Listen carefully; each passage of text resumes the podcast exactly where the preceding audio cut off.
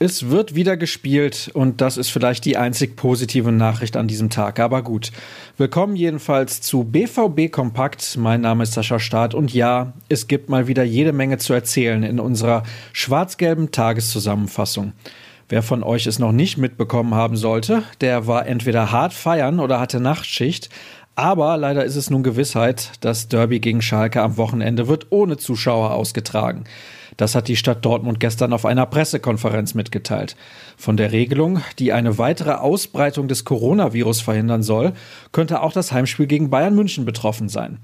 Die zahlreichen Fragen, die diese Entscheidung aufwirft, versuchen wir bestmöglich auf unserer Internetseite zu beantworten. Wer beispielsweise eine Karte für das Spiel in Paris bekommen hat, der erhält nämlich vom BVB das Geld zurück. Die Fans sind derweil erschüttert, das ist logisch. Das Derby hat eben eine ganz besondere Bedeutung, keine Frage. Im Artikel von David Döring findet ihr ein paar Reaktionen. Eine Einschätzung der ganzen Lage haben übrigens Sascha Klaverkamp und Dirk Krampe vorgenommen. Das Video des Talks findet ihr auf unseren sozialen Kanälen, zum Beispiel bei YouTube. Ganz nebenbei, das Derby der U19 am Wochenende wird ebenfalls unter Ausschluss der Öffentlichkeit ausgetragen. Einer aus dem Umfeld der Mannschaft hat übrigens schon Erfahrung mit Geisterspielen, und zwar Lucien Favre. Als Trainer von Servet Genf hatte ich mal eine Partie gegen Sion, sagte der Schweizer vor dem Abflug nach Paris. Das sei sehr komisch gewesen. Als Favre am Sonntag das italienische Spitzenspiel Juventus Turin gegen Inter Mailand, das ebenfalls ohne Fans stattfand, einschaltete, hatte er nach zwei Minuten keine Lust mehr.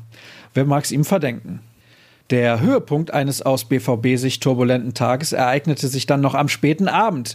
Wie die französische Sportzeitung L'Equipe berichtete, ist der seit Sonntag erkrankte PSG-Stürmer Kylian Mbappé vorsorglich auf den Coronavirus getestet worden. Dieser fiel aber negativ aus. Das Spiel wird er dennoch mit großer Wahrscheinlichkeit verpassen. Das soll es gewesen sein, was den Rückblick angeht. Wir kommen zur Vorschau und konzentrieren uns auf den Sport. Es wird ja dann auch gespielt. Angepfiffen wird das Rückspiel im Achtelfinale der Champions League im Parc de Princes um 21 Uhr. Schiedsrichter wird dann der Engländer Anthony Taylor sein. Zu sehen ist die Partie bei Sky und Kai Dittmann sitzt am Mikrofon. Lucien Favre muss immer noch auf Marco Reus verzichten. Thomas Tuchel fehlen neben Ander Herrera die gelb gesperrten Thomas Meunier und Marco Verratti und wie eben erwähnt eventuell auch Kilian Mbappé. Mit dabei sein wird auf jeden Fall dann Axel Sagadou und für ihn ist es die Rückkehr in die Heimat. Darüber hat Jürgen Kors einen sehr interessanten Artikel geschrieben, für den ihr euch unbedingt Zeit nehmen müsst. Ein Interview von Jürgen mit Ex-Borusse Guy Demel haben wir auch noch im Angebot.